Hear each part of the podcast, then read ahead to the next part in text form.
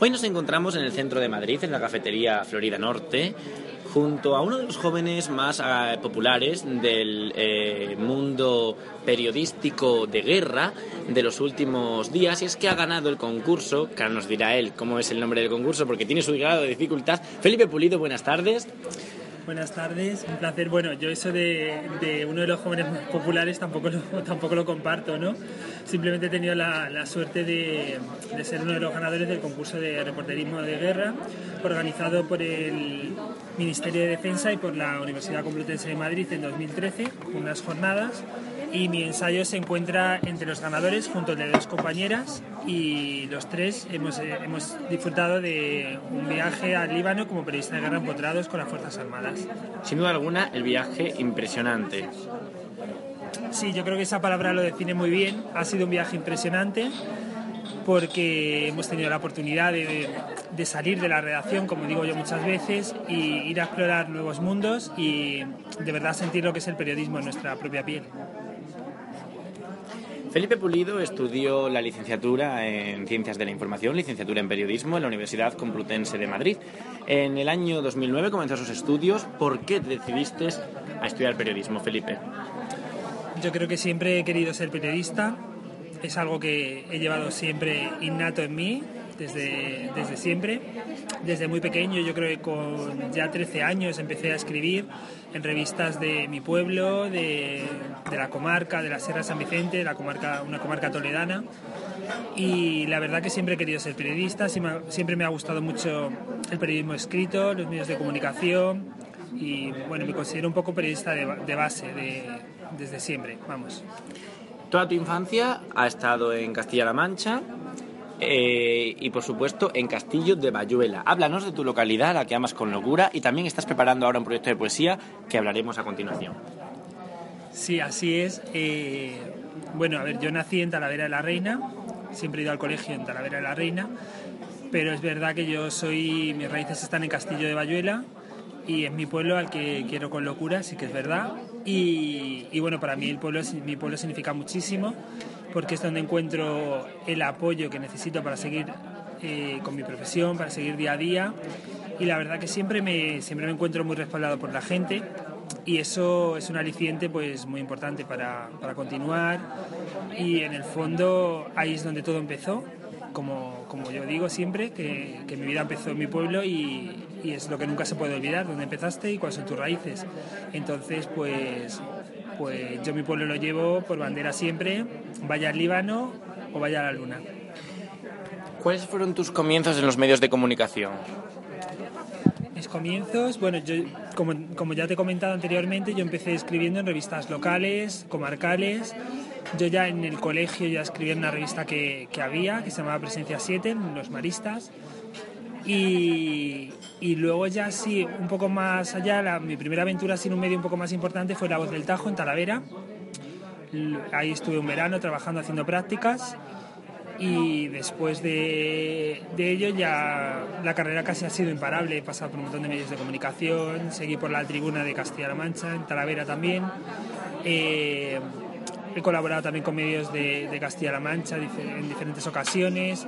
En Infoactualidad he estado de su director, el periódico de la Facultad de Ciencias de la Información. Estuve en el Ministerio de Defensa, en el, en el Ejército de Tierra, en el cuartel general, trabajando también llevando la comunicación. Eh, actualmente trabajo con Fedifar, bueno, también estuve en Inforadio y, bueno, la verdad que he tocado todos los palos, yo creo que se podría decir.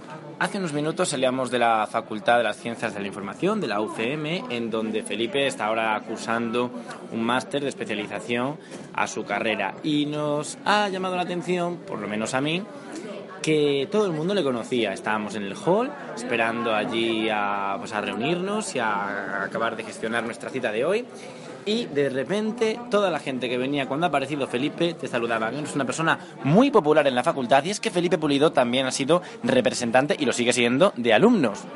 Cuéntanos. Sí, bueno, a ver, eso de que sea una persona muy popular es que ya son seis años los que llevo ahí y eso se nota.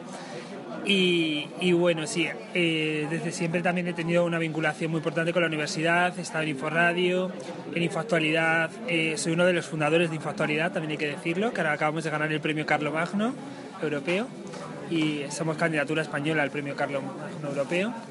Y, y, bueno, sí, la verdad que la gente me conoce mucho, eh, tengo una beca de colaboración, eh, también soy, soy representante por la facultad en el claustro universitario y luego también soy representante en el Consejo de Gobierno de la Complutense. Entonces, pues la verdad que sí que, que tengo muchos contactos en la universidad y, y, la verdad que sí que me sí que me encuentro muy a gusto con, con toda la gente de la, ¿Cómo fueron los primeros meses de Felipe Pulido en Madrid, recién llegado de Castillo de Bayuela a la capital para empezar sus estudios de periodismo?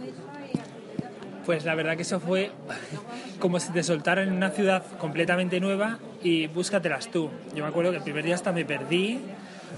Eh, bueno, no tuve demasiado problema tampoco para conocer gente porque siempre la verdad que no me ha sido difícil. Y yo antes de entrar en mi clase ya me había hecho mi grupo de amigos, se puede decir. Pero, pero sí que es verdad que al principio cuesta un poco, pero vamos, me costó una semana. La semana siguiente ya todo muy, todo muy normal. ¿Las clases, los compañeros, te adaptaste bien? Sí, me adapté bastante bien. Sí, sí, sí, sí. Y iba, iba de grupo de tarde mm, primero y, y bueno, sí que sí, al principio me... O sea, no tuve ningún problema de adaptación. Sí.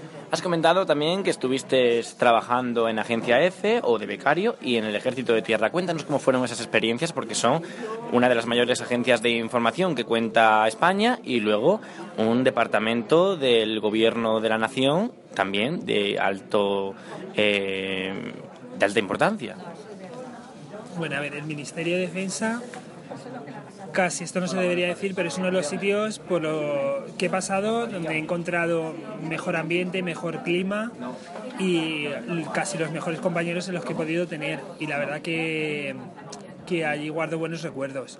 También gracias a ellos quizá hoy esto se pudo hacer posible la aventura de ir al Líbano, porque a mí antes los temas de defensa no me gustaban, no que no me gustaran, sino que no me habían llamado nunca la atención y tras pasar por allí me empezó, desperté esa chispa de que sí que me empezó a llamar todo lo que tiene que ver con el ámbito de defensa, el mundo de las relaciones internacionales y, y, me empezó a gustar ese tema, empecé a apuntar a cursos, a cosas y entre esos cursos estuvo la jornada de reporterismo de guerra de la Universidad Complutense y nada, yo fui porque venía gente muy relevante de ese ámbito, venían militares también, venía también personal civil y, ahí fue donde tuve la oportunidad de, participar en esas jornadas que luego me llevaron más tarde al Líbano. Entonces, el Ministerio de Defensa o en el Gabinete de Comunicación del GEME, el Jefe de Estado Mayor del Ejército, eh, para mí fue muy, fue muy importante y la verdad que una de las mejores cosas que, que, he podido hacer. Y luego la agencia F, la agencia F entré como un convenio de prácticas con el máster en el que estoy haciendo y también estaba en defensa pero bueno, también los, eh, estaba también en, defensa, en F Emprende y F Empresas, los tres, los tres sitios. Y la verdad que también muy bien porque siempre me he sentido muy acogido en casi todos los sitios en los que he hecho prácticas y, y muy contento también. O sea, es algo que lo, que lo acabo de terminar ahora mismo. Y bueno, también he publicado en F las cosas que he escrito en el Líbano y demás, así que sí, muy contento. Vamos a centrarnos en el Líbano y es que lo primero, antes de nada, cuéntanos cómo fue ese trabajo, ese proyecto que presentaste al Ministerio de Defensa para optar a ese eh, premio. A ver, el título era un ensayo y el título era La pluma del periodista en el corazón del mundo y lo que hacía básicamente es destacar la labor social del periodista de guerra en zonas de conflictos y bueno, apelaba a autores tan destacados como puede ser Kapuczynski o yo que sé, también periodistas de la, de la talla como Rosa Meneses.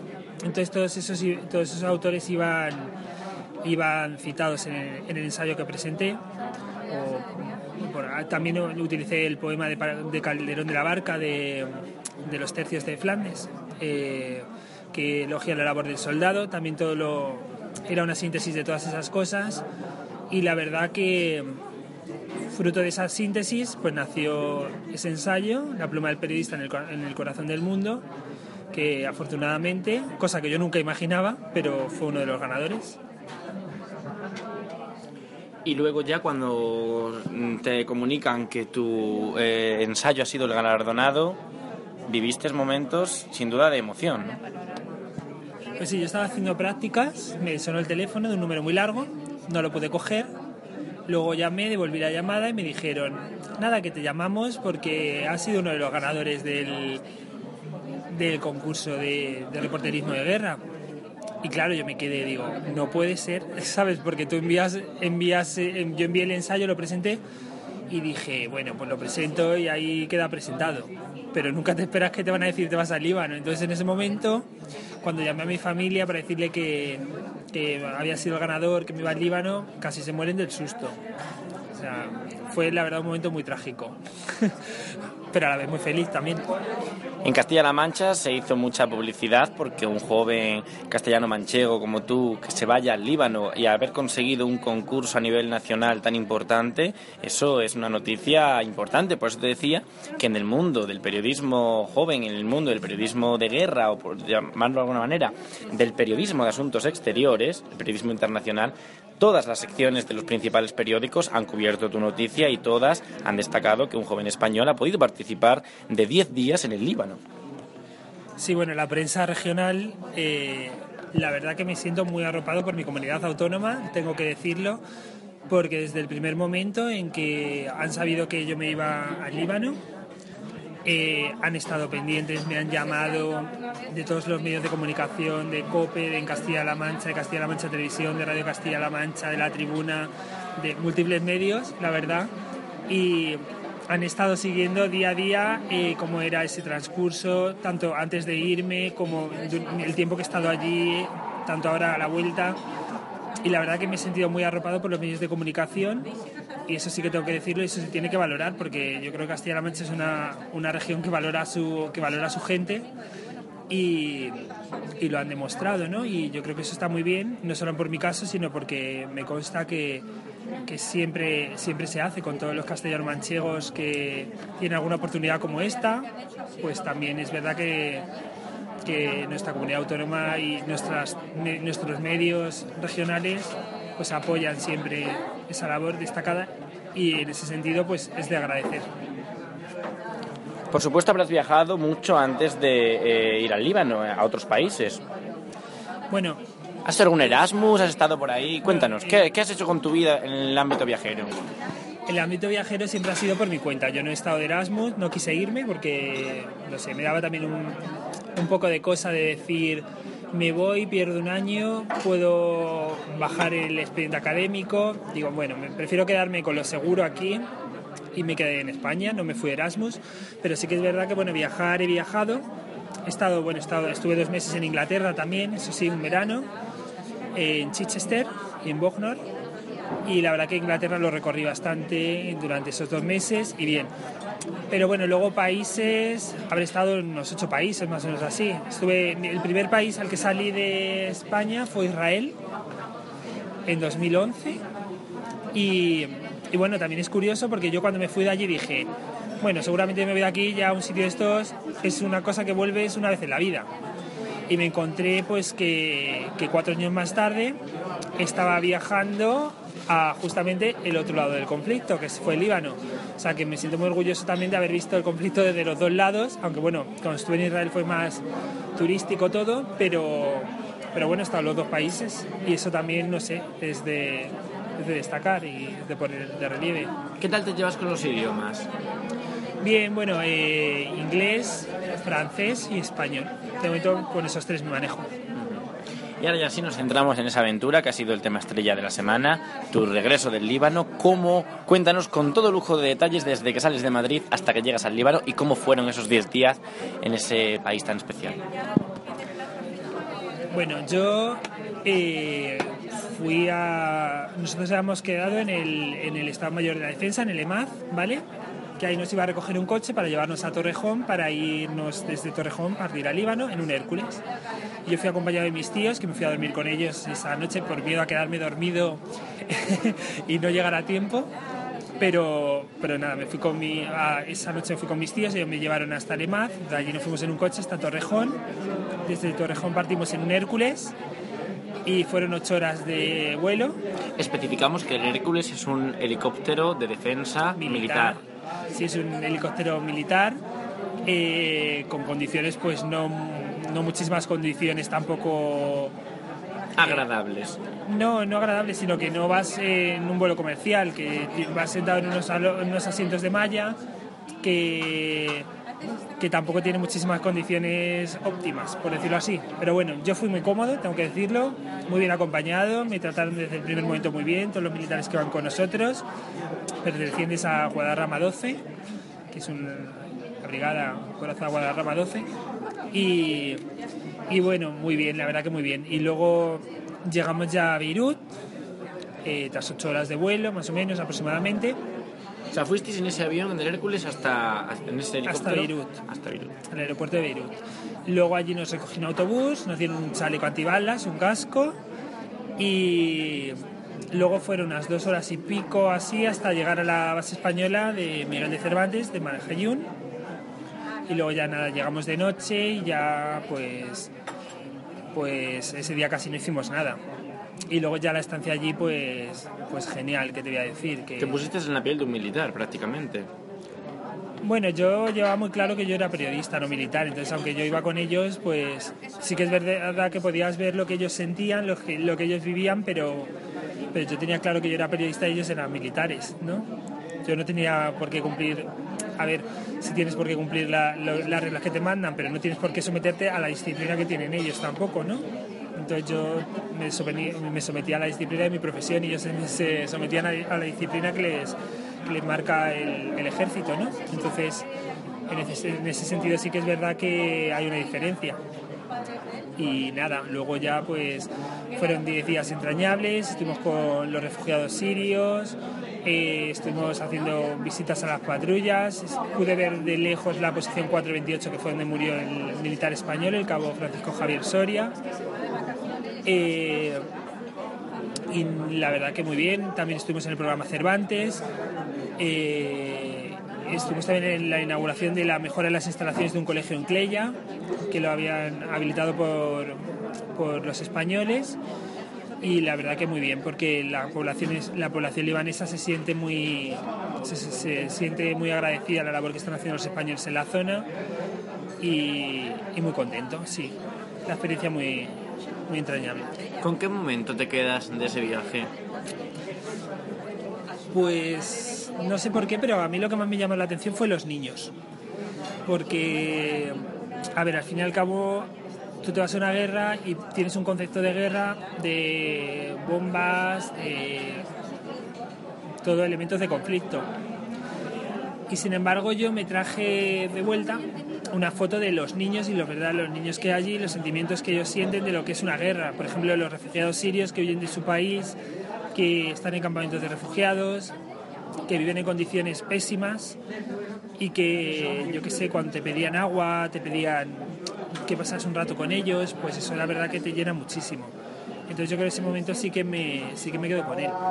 Y luego también hubo un momento que me gustó mucho, que a lo mejor tampoco es, no pasa simplemente de ser una anécdota, pero bueno, fue cuando estuvimos en el programa Cervantes, había uno de los niños del programa Cervantes también, que, que bueno, yo le estaba grabando con la cámara de vídeo y él se escondía porque era muy tímido. Y, y bueno, y luego ya, y le di la cámara a él para que me grabara a mí, tampoco quería. Y le regalé una pulsera de mi pueblo. Y luego cuando yo me, me salí fuera, me fui, me iba, vi el niño corriendo detrás para que me hiciera una foto con él. ¿Sabes? O sea que, aunque al principio eh, era tímido y eso, luego al final pues, pues se abrió, ¿sabes? No sé, eso también me llamó la atención, no sé. Has redactado varios, varias crónicas durante estos días, eh, has presentado una para publicación nacional en determinados periódicos que ha sido la de una joven que le regalaba una muñeca a la hija del soldado fallecido. Cuéntanos. Pues a ver, eso fue que mientras yo estaba en el programa Cervantes, eh, una de las participantes de este programa pues me, comentó que le había comprado una muñeca a la hija del, del soldado español fallecido, de Francisco Javier Soria, y la muñeca iba acompañada de unos vestidos que ella le, le había hecho a la, a, la, a la, hija del militar fallecido y de una carta, ¿vale? Y era simplemente que lo, lo envió eh, en agradecimiento por, por, la labor que están desarrollando los españoles en la, en la zona. yo le pregunté que si ya la, la había tenido la oportunidad de conocer a, a Francisco Javier Soria, pero me dijo que no, que ella no la había conocido, pero que simplemente ella sentía como que estaba en deuda con esa familia porque, porque ese, ese militar había muerto en una misión de paz y esa misión de paz era precisamente para eso, para, para llevar la paz al Líbano. Entonces todos los libaneses se sentían como muy agradecidos a, a esa labor y por eso la señora esta quiso, quiso tener este detalle. Y bueno, básicamente, básicamente fue eso. ¿Repetirías volver al Líbano? Sin duda, sí, sí, sí. Claro, o sea, yo, yo me he quedado con una espinita clavada que ahora, ahora me pica y, y me dice, vuelve, vuelve. Entonces sí, sí que tengo ganas de volver. ¿Has decidido que tu periodismo, dedicarte a tu periodismo, va a ser prensa escrita? Hombre, yo no cierro ninguna puerta, nada. Pero, Porque en la tele también has dado tus Bueno, sí, he hecho cosas de tele también, pero no mucho tampoco. Pero, pero lo que más me gusta es la, es la prensa escrita, sí. Y, y bueno, a mí me, gustaría, me gusta escribir, ¿vale? Tanto literatura como, como una noticia, un reportaje, como información periodística. Y, y la verdad que la prensa escrita siempre me llama más, pero bueno, no cierro ninguna puerta. Eh, ¿Dónde ves tu lugar en el mundo? Es decir, ¿dónde te ubicas? ¿Madrid? ¿Bayuela? ¿Castilla-La Mancha? ¿Capital de Castilla-La Mancha? ¿Cuál es tu sitio preferido? ¿Dónde quieres, dónde te ves en el futuro? Me ubico donde, la, donde el destino quiera llevarme, pero siempre con el corazón en mi pueblo. Qué bonito, qué bonito. Donde el destino quiera llevarme, pero siempre con el corazón en mi pueblo. Aunque yo pienso, Felipe, que tú vas a estar en Madrid, porque dada la situación eh, que te gusta y con un poco de suerte en el mercado laboral, que ahora, estás, ahora mismo estás trabajando ya en una empresa, eh, creo que eh, Bayuela estará para los fines de semana, como eh, me pasa a mí con Trujillo, pero luego en el fondo, sin duda alguna, Madrid es la información y la, en mi caso, la televisión. Eso nunca se sabe. Mira, yo pasé una vez por la puerta del cuartel general del ejército y dije, ¿cómo mola este sitio? Dice, jope, digo, "Ah, ese será uno de los sitios que nunca pise y llegué. En- junto al Palacio de Cibeles. Sí, sí, sí. Y pasé y dije, mira cómo me gusta este sitio y nunca pensé que iba a estar ahí y vi el sitio desde detrás de las rejas.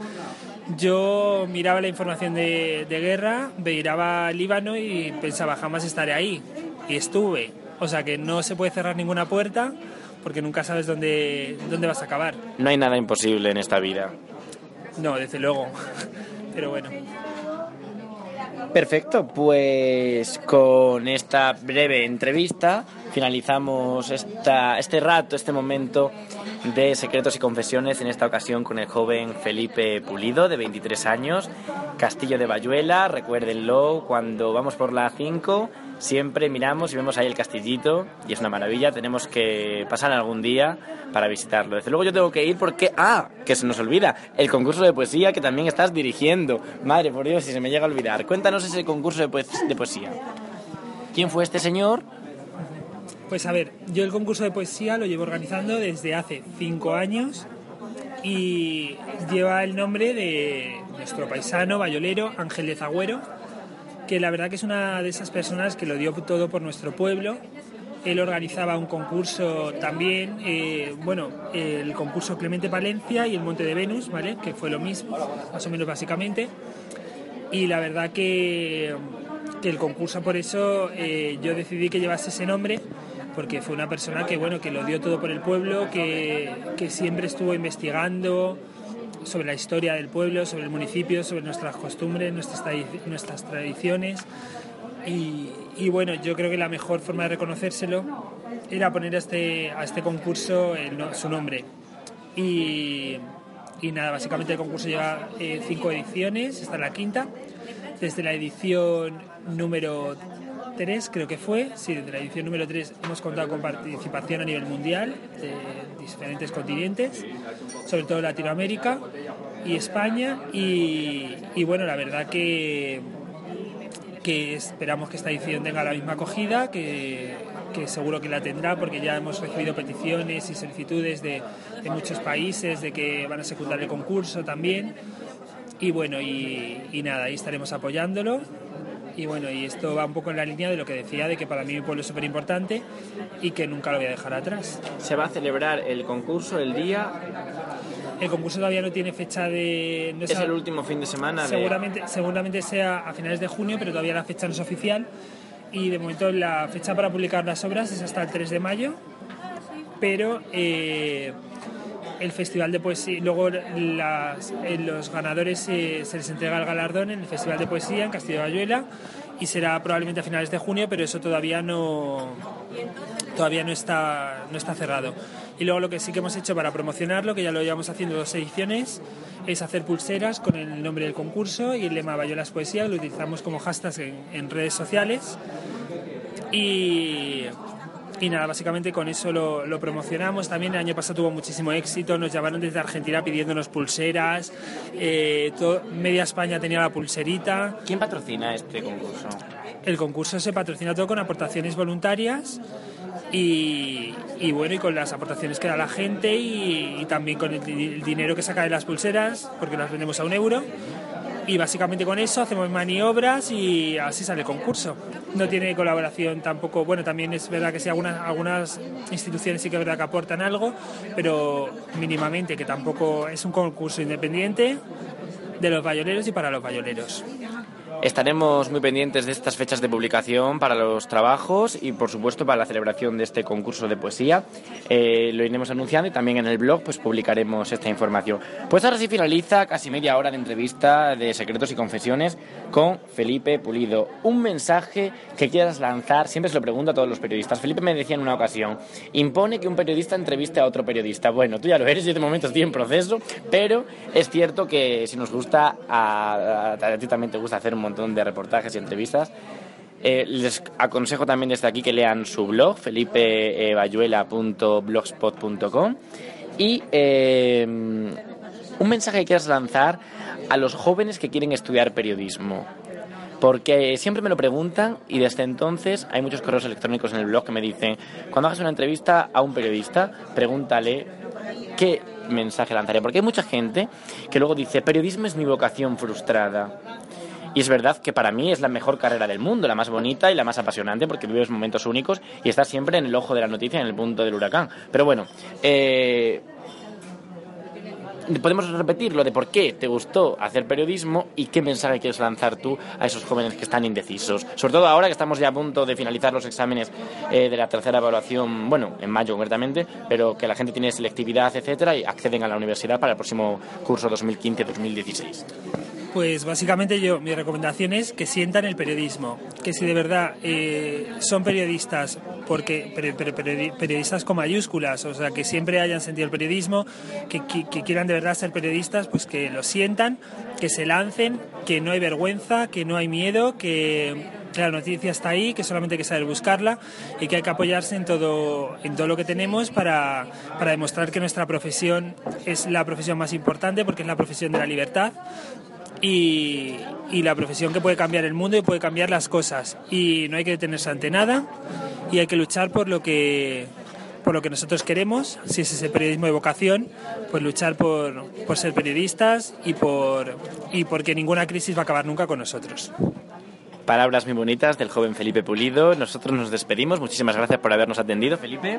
Nada, gracias a vosotros. Un saludo a todos los miembros del blog. Muchas gracias. Y nos despedimos desde la cafetería Florida Norte, junto al centro comercial y estación Antigua Estación Norte de Autobuses Príncipe Pío, aquí en Madrid. Con las vistas del Palacio Real de fondo, les habla Alejandro Cancho. Que pasen una feliz tarde. Un abrazo.